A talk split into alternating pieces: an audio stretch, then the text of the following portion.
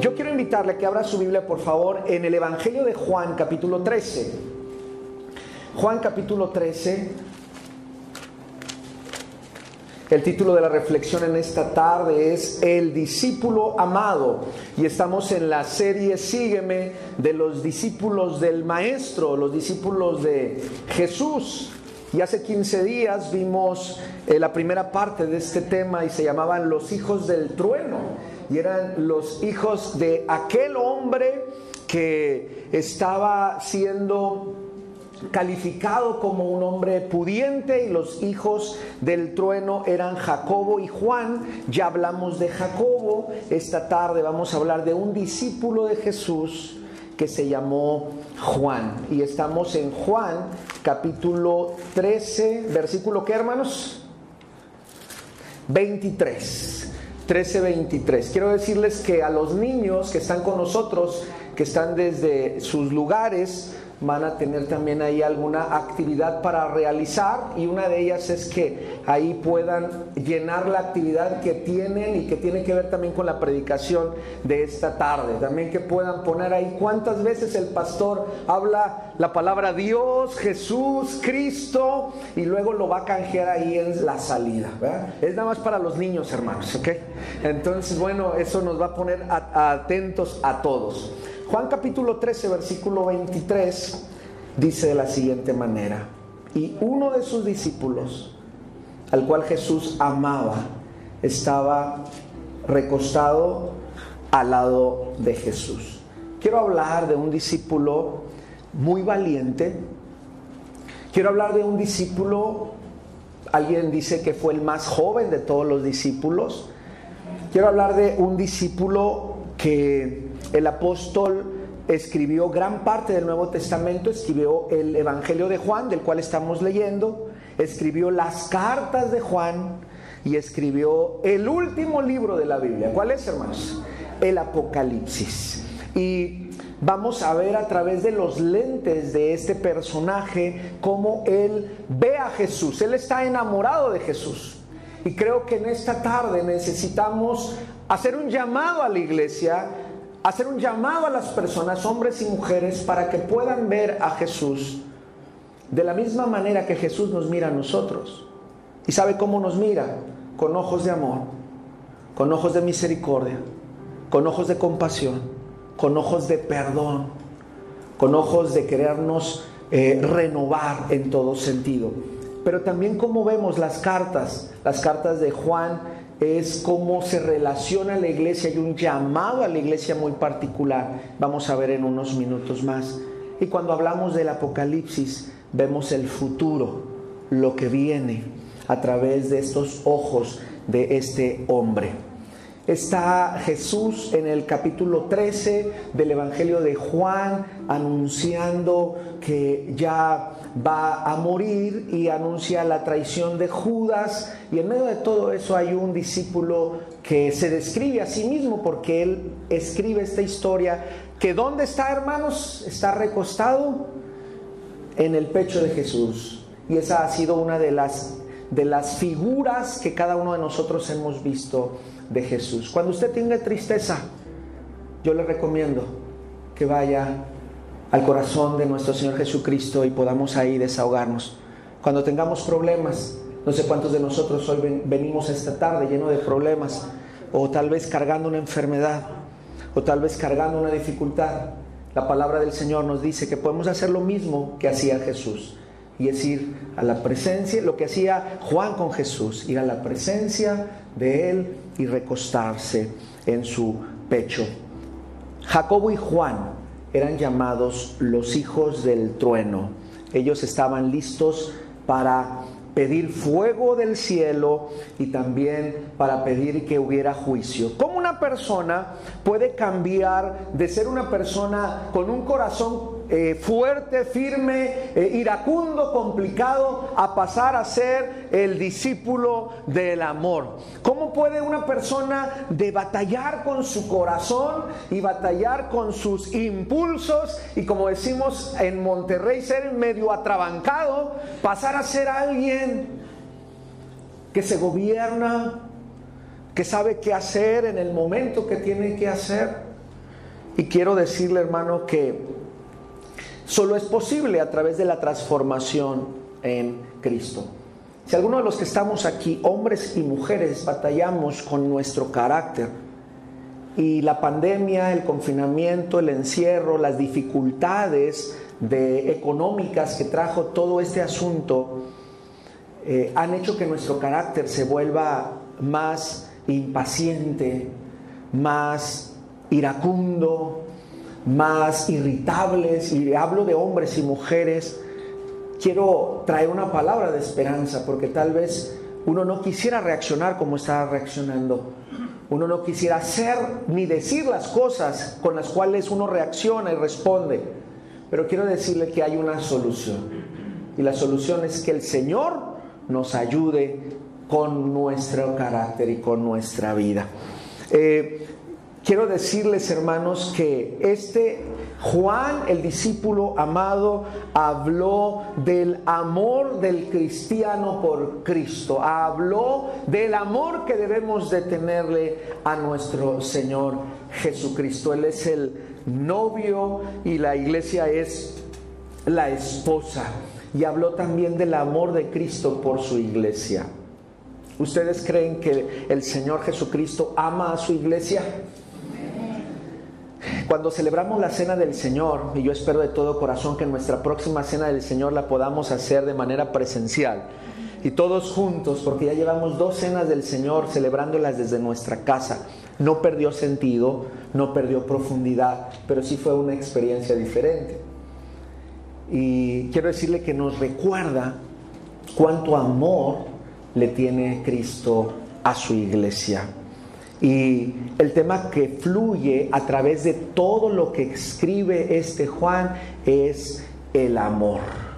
Si usted cree que Juan era alguien que le brotaba el amor, que le salía de manera natural, y tal vez hacemos eh, estas alusiones del arte medieval donde vemos a Juan así con ojitos así, este, de, de este, de, tiernos, pues quiero decirle que esa no es la radiografía o no es la imagen realmente de Juan, sino me le quiero invitar a que usted se olvide de esa imagen y si piensa que es así, quiero recordarle que Juan era una persona dura. ¿Sabe qué hace que una persona sea dura, hombre o mujer? Es que haya pasado por situaciones duras. Juan era violento, ¿Y sabe qué hace que una persona sea violenta? Que haya pasado por violencia. ¿Sabe por qué se defendía así y tenía el carácter que tenía? Porque todo su entorno así fue. Pero quiero recordarle que es posible que haya un cambio en nuestra vida. No estamos definidos a que si nacimos en un entorno y así hemos crecido y así nos hemos movido, que terminemos también en eso. Creemos en el Dios de las segundas oportunidades, amén. Creemos en el Dios que hace nuevas las cosas. Y creo, hermanos, que si Juan puede seguir a Jesús siendo como es, usted y yo también podemos seguir a Jesús. Si Dios puso sus ojos en Juan, siendo como era, creo firmemente que Dios puede poner sus ojos en nosotros. Amén.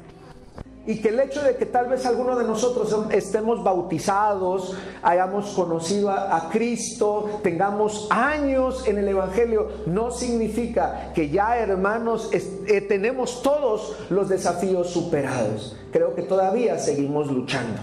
Y cada uno de ustedes en sus sillas, en sus lugares, sabe con qué está luchando. Sabe con cuál, cuál es su grande batalla. Y yo no quiero hablar de los jóvenes solamente, porque los jóvenes tienen sus batallas muy particulares. Pero quiero hablarle también a los adultos, porque tienen sus batallas muy particulares. Y quiero hablar a nuestros adultos mayores, porque ellos tienen también sus más grandes batallas. Así que todos estamos en una constante lucha en todo esto. Y quiero decirles, hermanos, que es importante recordar que Jesús puede gobernar nuestra vida. Quiero que abra su Biblia, por favor, en el Evangelio de Marcos 9. Marcos capítulo 9. Marcos 9, 38 dice lo siguiente.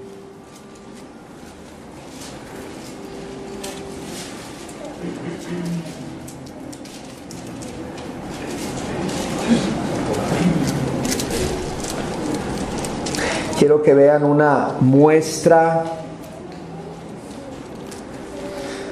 Vamos a hablar desde el 38, Marcos 9:38. Dice, Juan le respondió diciendo, Maestro, hemos visto a uno que en tu nombre echaba fuera demonios, pero él no nos sigue y se lo prohibimos porque no nos seguía. Verso 39, pero Jesús dijo, no se lo prohibáis, porque ninguno hay que haga milagros en mi nombre. Estoy en Marcos 9:39. Dice, pero Jesús dijo, no se lo prohibáis porque ninguno hay que haga milagros en mi nombre que luego pueda decir mal de mí. Porque el que no es contra nosotros, por nosotros es. Y cualquiera que os diere un vaso de agua en mi nombre, porque sois de Cristo, de cierto os digo, que no perderá, ¿qué hermanos? Su recompensa. Si usted regala un vaso de agua, dice la Biblia, hermanos, ¿qué va a haber? Recompensa.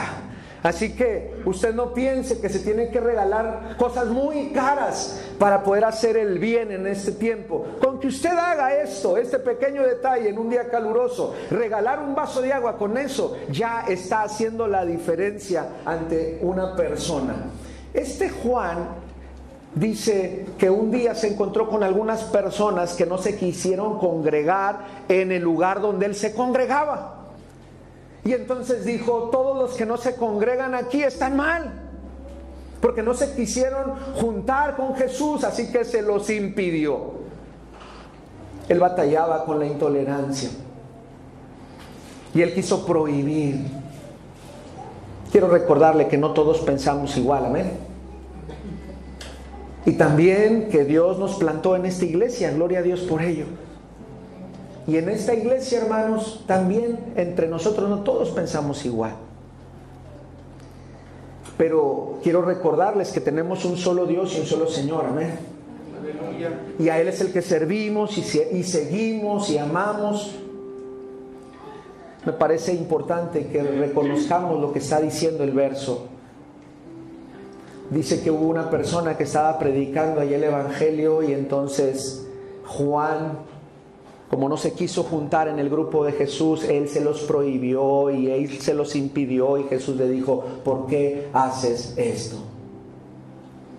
Hoy hay tanta necesidad en nuestra sociedad que se requiere mucha gente allá afuera hablando de la palabra de Dios, ¿sí? Amén. Y usted y yo somos una pequeña fuerza, un, un ejército que nos congregamos aquí, gloria a Dios por él. Pero sé que Dios está levantando a otras personas también para hacer su voluntad.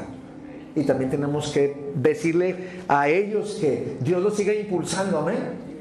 Que Dios los siga fortaleciendo. Que Dios siga haciendo su santa voluntad en sus vidas.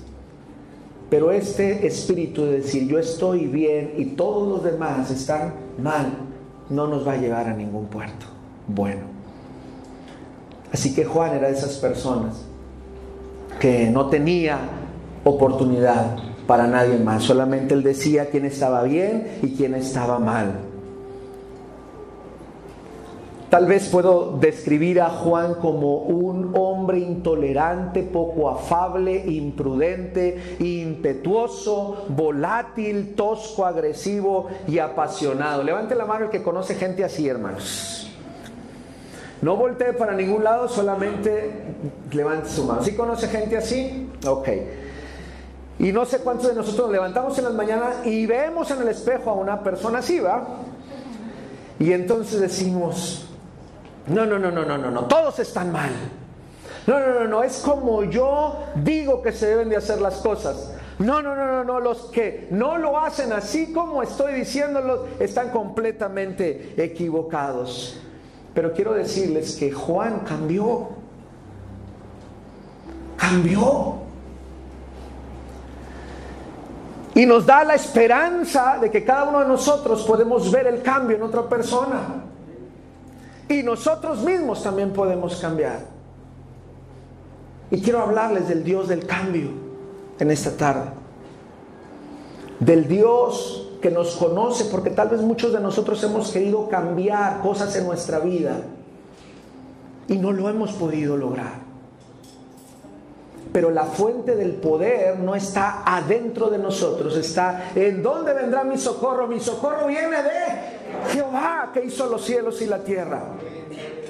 Hoy la sociedad humanista dice, todo lo que el poder está ahí en ti, solamente mira hacia adentro y tú lo puedes lograr. Y, esa es la, la doctrina que constantemente se dice, pero quiero decirle que realmente el poder, el cambio, la transformación está para aquella persona, hombre o mujer, que levanta su mano y dice, yo no puedo ya, Señor. Yo necesito de ti. Sabe que estas semanas o estos últimos meses hemos tenido la oportunidad entre semana a las 7.30 de conocer dos señoras. Y espero que usted esté viendo las transmisiones. Hay una señora que se llama Doña Sensatez, Doña Sabiduría. Y hay otra señora que se llama Doña Locura. Así las describe Proverbios 9. Y estas dos señoras dice que hacen un gran banquete y lo ponen a disposición de todos. Doña Sensatez o la señora Sabiduría dice que pone una gran, eh, un gran banquete y ahí hay pan de vida y de transformación. Y la señora locura o la señora insensata pone una gran mesa y ahí hay pan de muerte y de perdición. Y a lo largo de Proverbios la pregunta sigue siendo la misma. ¿Usted en qué mesa se quiere sentar? ¿Usted en qué mesa se quiere sentar? ¿De qué quiere estarse alimentando el resto de su vida? Y creo que la respuesta la tiene cada uno de ustedes. Porque si come vida, usted creo que podrá ver la vida con otra óptica. ¿Quién es el pan de vida, hermanos? Cristo. Y eso lo descubrió nuestro discípulo que estamos estudiando. Lo descubrió este Juan del cual hablamos el día de hoy cuando usted y yo vemos a los que hacen mal, cuando los vemos que pareciera ser que les va bien y nos acaloramos y nos, desesperamos y decimos, pero aquella persona está haciendo el mal y ¿por qué le va tan bien? Y entonces entramos en ciertos conflictos. Hoy la palabra a través de Juan nos dice, siempre, siempre será mejor hacer lo correcto siempre será mejor seguir la voluntad de Dios. Como hoy así estudiamos a través del apóstol Juan, ¿sabe qué, hermano? Quiero decirle varias cosas de Juan, porque ahora quiero hablarle de un apóstol que vivió más de 90 años, pero Dios le fue dando su madurez. Y quiero que lea conmigo, ahora vaya a la primera carta de Juan está en la última parte de la palabra, primera carta de Juan. Juan escribió tres epístolas o tres cartas y quiero tomar algunos versículos porque ahora este discípulo eh, está dando un consejo práctico para nuestra vida. Primero en el Evangelio dice, no, no, no, no, no, este, si ustedes no, no quieren estar aquí, yo les prohíbo y háganse para allá. Y ahora vemos a un Juan maduro, a un Juan transformado, a un Juan gobernado por el Espíritu Santo, así como Dios puede hacer con nosotros. Primera de Juan, capítulo 2, versículo 1, dice, hijitos míos. Ahora veo un discípulo que ama y lo expresa desde sus palabras hijitos míos, estas cosas os escribo para que qué?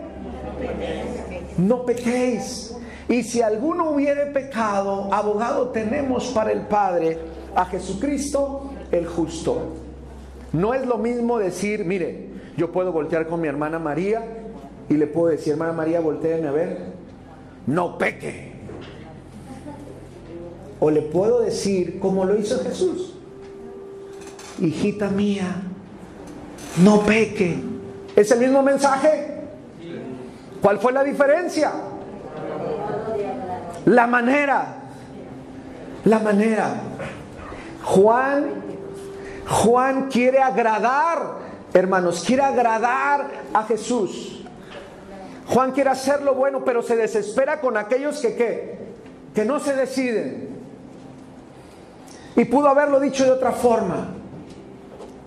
A mí me gustaría que volteara ahí con la persona que está a su lado y dígale, hijita mía, y si es hombre, dígale, hijito mío, estas cosas te las digo para que no peques.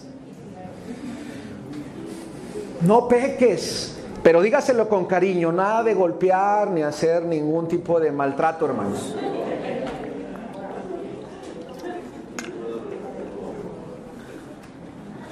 Pero fíjese, hermanos, Juan conoce la humanidad, la personalidad, la, naturaleza y dice, pero si alguno de ustedes que peca, abogado tenemos. Qué palabras tan hermosas. En esta tarde el Señor a través de Juan nos dice, no quisiera que ustedes cayeran, porque para mí son como mis hijitos realmente, con cariño, con amor. Pero si a alguno le falta madurez, créanme que tienen un abogado que los puede ayudar a levantarse de nuevo. Amén. ¿Cuántos necesitamos después de esta pandemia levantar nuestra espiritualidad? ¿Cuántos necesitamos después de tal vez golpes fuertes que nos ha dejado esta pandemia levantar nuestro espíritu? Levantar nuestro corazón nuevamente. Levantar nuestra vida. Y es posible a través de nuestro Señor Jesucristo. Y luego dice el verso 2, y Él es la propiciación por nuestros pecados. Él es el que pagó por nuestros pecados. Y no solamente por los nuestros, sino también por los del todo el mundo. Los mexicanos incluidos ahí también, hermanos. Él pagó por todos, dice. Y ahora un Juan Maduro está dando un mensaje de amor a cada uno de aquellos que van a leer sus palabras. Pero eso sí, con amor les dice una verdad. Mire lo que dice el verso 3. Y en esto sabemos que nosotros le conocemos si guardamos sus mandamientos. La obediencia no está divorciada del amor. Yo puedo amar mucho a mi hijo, pero si no lo oriento, mi hijo se va a perder. Yo puedo orientar mucho a mi hijo, pero si lo hago con un puño rígido, mi hijo también se va a perder, aunque yo le esté hablando solamente de verdad. Creo que si algo aprendió Juan es el equilibrio entre el amor y la verdad. Y la palabra de Dios nos quiere decir eso. Iglesia, Dios nos ama con todo el corazón. ¿Cuántos lo creemos? Jesucristo murió por nosotros, amén. Él quiere perdonarnos, restaurarnos, transformarnos. Amén. Pero también quiere que usted viva en santidad. ¿Por qué no sale la mente tan fácil? Esa es la tensión. Esas es las dos cosas que tenemos que recordar. Dios ha hecho todo por nosotros y para nosotros. Y Él dice, pero realmente quieres demostrarme que me amas. La manera de demostrarme que me amas es guarda que mi palabra. Y cuando habla de mandamientos es toda la palabra. Vive la palabra. Y entonces de esa manera es de la manera en la cual tú me vas a demostrar que me amas. Y mire, vaya hasta el verso 18. Dice así, hijitos, ya es el último tiempo. Pareciera ser que él conoce, ¿verdad? Juan sabe lo que vivimos en el 2020 y 2021. Y hoy la palabra de este discípulo nos recuerda, estoy en primera de Juan 2:18, hijitos, ya es el último tiempo. ¿Cuántos crees, creen que estamos viviendo los tiempos finales, hermanos? Estamos viviendo los tiempos finales. Y luego empieza a hablar, dice, y según vosotros oísteis que el anticristo viene, así ahora han surgido muchos anticristos, por esto conocemos que es el último tiempo. Y le está diciendo, hay señales, hay gente que se levanta en contra de Cristo, ese es un anticristo. Un anticristo no es las que salen en esas películas de terror, hermanos que usted necesita verlas con alguien acompañado para estarlo abrazando bien fuerte. No, el anticristo no es eso, el anticristo es todo el que se levante en contra de quién? De Cristo. Usted conoce que ahora hay gente que se levanta en contra de Cristo. Entonces vivimos en tiempos finales. Y quiero recordarle algo. Si usted en algún momento decide caminar en contra de Cristo, ¿en qué se convierte?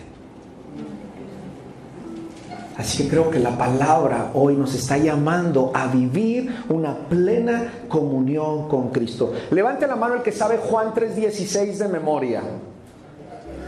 A ver, lo recitamos, dice, ¿por qué?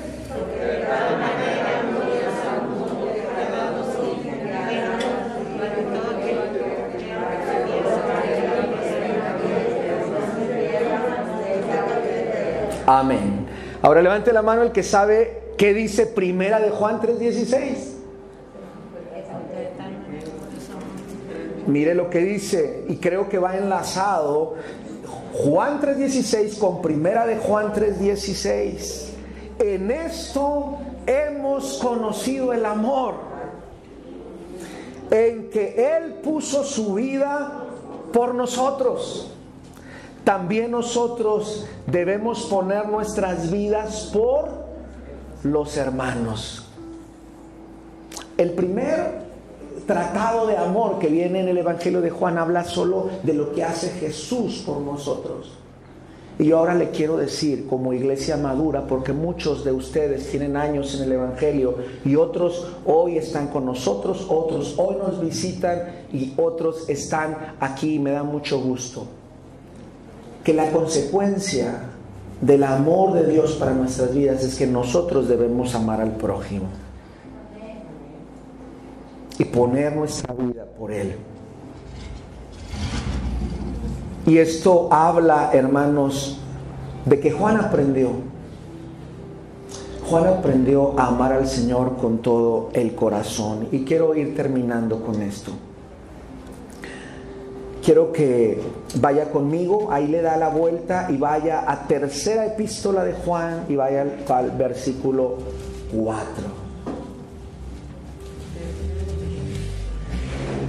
Dos páginas más. Tercera de Juan, ahora es un hombre anciano, Juan Y mire lo que dice. Ya llegamos ahí, hermanos, con una mense que ya llegaron. Dice, tercera epístola de Juan, capítulo, perdón, versículo 4, solamente tiene un capítulo. No tengo yo mayor gozo que este. El oír que mis hijos andan en qué? ¿Sabe que había una preocupación en el liderazgo para este culto? Y para el culto de la semana pasada decir, hemos estado a la distancia cada quien en nuestras casas, ¿dónde está la iglesia? ¿Cómo está la iglesia? ¿Quiénes van a volver a la iglesia? al templo a congregarse, cómo estará la situación espiritual de la iglesia. Y al verles aquí, hermanos, consuela mi corazón el Señor porque sé que ustedes están buscando la verdad de Dios. Amén. Y que el primero que se goza cuando usted busca a Dios es Dios mismo. Porque dice que Él es galardonador de los que le buscan. Así que cuando yo vengo a la presencia de Dios a buscar a Dios, Dios no solamente se alegra, sino premia a las personas que buscan. Y con los primeros premios que el Señor da es que nos regala paz. Este tiempo han, vivido, hemos vivido muchas cosas en las cuales tal vez la paz ha estado escasa. Se puede recobrar la paz en el Señor. Si alguno de nosotros ha perdido el gozo, quiero decirles que en el Señor podemos recobrar el gozo. Si hemos estado en tristeza, creo firmemente. Veo aquí a mi hermana Finita y en este último año me ha tocado acompañarla por la pérdida de dos de sus hermanas. Me ha, me ha, tocado acompañar a mi hermana María, que está aquí, por la pérdida de su hijo. Mi hermana Laurita, por la pérdida de su esposo. Aquí está Danielita. Y sabe que ha sido un año duro. Ingenuos seríamos en decir, no ha pasado nada. Hasta simplistas seríamos. Pecaríamos. Pero el venir otra vez al templo, el venir otra vez a la casa de Dios, nos recuerda la fidelidad de Dios, hermanos. ¿Sabe que Juan fue el único discípulo que estuvo en la cruz? Todos los demás corrieron. ¿Y sabe por qué se quedó en la cruz? Allí Juan viendo al maestro. Porque el maestro no se bajó de la cruz, sino ahí se mantuvo por amor a Juan. Así que yo sé que ustedes hoy regresan al templo y les animo a seguirse congregando. ¿Sabe por qué? Le animo a acercarse a Dios porque el Señor ha estado cerca de nosotros aunque a veces sintamos que han sido duros los momentos. Le animo a seguir firmes y fieles en el nombre del Señor, porque el Señor no nos ha fallado, hermanos. Y vaya a los últimos dos capítulos de la Biblia, las últimas palabras que escribe Juan, y con eso voy a terminar. Juan murió cuando tenía 98 años con el emperador Trajano. Algunos dicen que Juan era tan débil que cuando iba a predicar lo levantaban y lo ponían en una silla para que, para que predicaba. Y siempre que predicaba, predicaba del amor. Ámense unos a otros. Ámense unos a otros. Ámense unos a otros. Amen al Señor. No digan que aman al Señor si no se pueden amar unos a otros. Y quiero terminar con este verso. ¿Y qué es más? Quiero invitarle que se ponga de pie conmigo. Apocalipsis 21 del verso 1 en adelante. Mire con qué esperanza escribe Juan.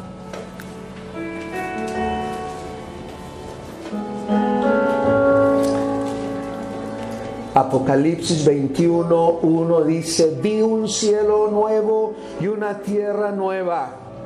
No más pandemias, hermanos, en lo que mira Juan. Todo renovado porque el primer cielo y la primera tierra pasaron. Y el mar ya no existía más en esa figura del mar que es tinieblas, es todo lo que hace temer al hombre. Y mire el, verso 2, y yo Juan vi a la santa ciudad, la nueva Jerusalén, descender del cielo de Dios dispuesta como una esposa ataviada para su marido. Creemos que vamos a reinar en esta tierra, que no vamos al cielo. Así lo dice la palabra. Y mire, dice lo que dice, lo que, lo que escribe en el verso 3 y oí una gran voz del cielo que decía, he aquí el tabernáculo de Dios con los hombres y Él morará con ellos y ellos serán su pueblo y Dios mismo estará con ellos como su Dios. ¿Cuántos queremos estar ese día, hermanos? Para ello necesitamos estar fieles, permanecer firmes. ¿Quién nos separará del amor de Cristo? La respuesta es nada. ¿Quién nos separará del amor de Cristo? Si usted quiere estar en ese día como estará Juan y todos los demás discípulos, yo quiero invitarle a que permanezca fiel, que se acerque al Señor. No estamos siguiendo a un líder humano, estamos siguiendo al Rey de Reyes y Señor de Señores. Amén. Y mira la esperanza hermosa para todos aquellos a los cuales nos ha costado este año y regresamos hoy y necesitamos palabra de esperanza. Escuche Apocalipsis 21, 4. Hermana María, enjugará Dios toda lágrima. Hermana Laura hermana Fina. Enjugará Dios toda lágrima de los ojos de ellos. Y ya no habrá muerte. ¿Cuántos dicen amén, hermanos?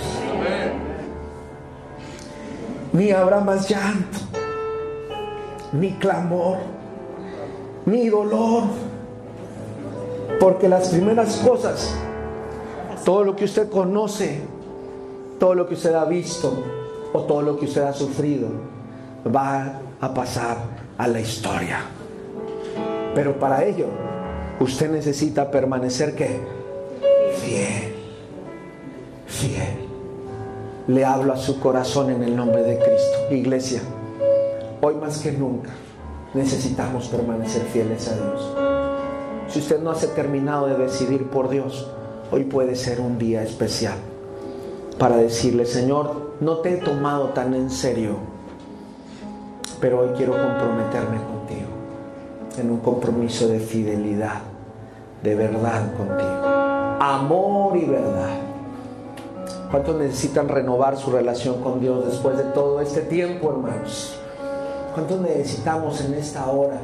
que el Señor nos afirme nuevamente, nos establezca, nos ayude a seguir adelante solamente con su poder y su misericordia. Lo necesitamos. Ahí en su lugar vamos a orar.